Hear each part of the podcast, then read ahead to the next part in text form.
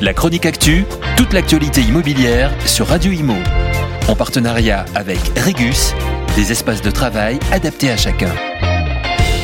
Le Parlement durcit les peines contre les squatteurs et les locataires mauvais payeurs. Mercredi soir, le Sénat a adopté en seconde lecture la loi visant à protéger les logements contre l'occupation illicite. Une loi portée par les députés de la majorité, Guillaume Casbarian et Aurore Berger.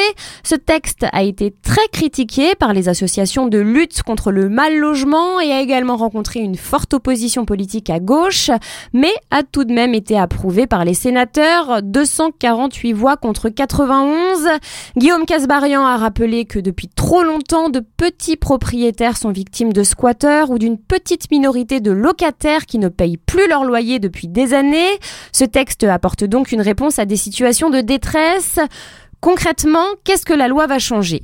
Eh bien, le texte triple les sanctions contre les squatteurs d'un logement, les portant à 3 ans d'emprisonnement et 45 000 euros d'amende. La peine est de 2 ans de prison et 30 000 euros d'amende pour le squat d'un local non résidentiel. Les marchands de sommeil, ceux qui organisent des squats en faisant croire à leurs victimes qu'ils sont les propriétaires du logement qu'ils louent, risquent désormais 3 ans de prison et 45 000 euros d'amende.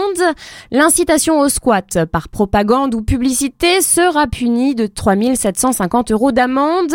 Des procédures accélérées en cas de loyer impayé. Les locataires qui se maintiennent dans un logement pendant plus de deux mois sont également visés par la nouvelle loi. Après une décision de justice définitive et exécutoire ayant donné lieu à un commandement régulier de quitter les lieux, ils risquent désormais 7500 euros d'amende.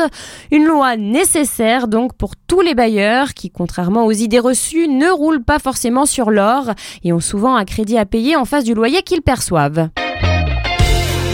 La chronique actu, toute l'actualité immobilière sur Radio Imo. En partenariat avec Regus, des espaces de travail adaptés à chacun.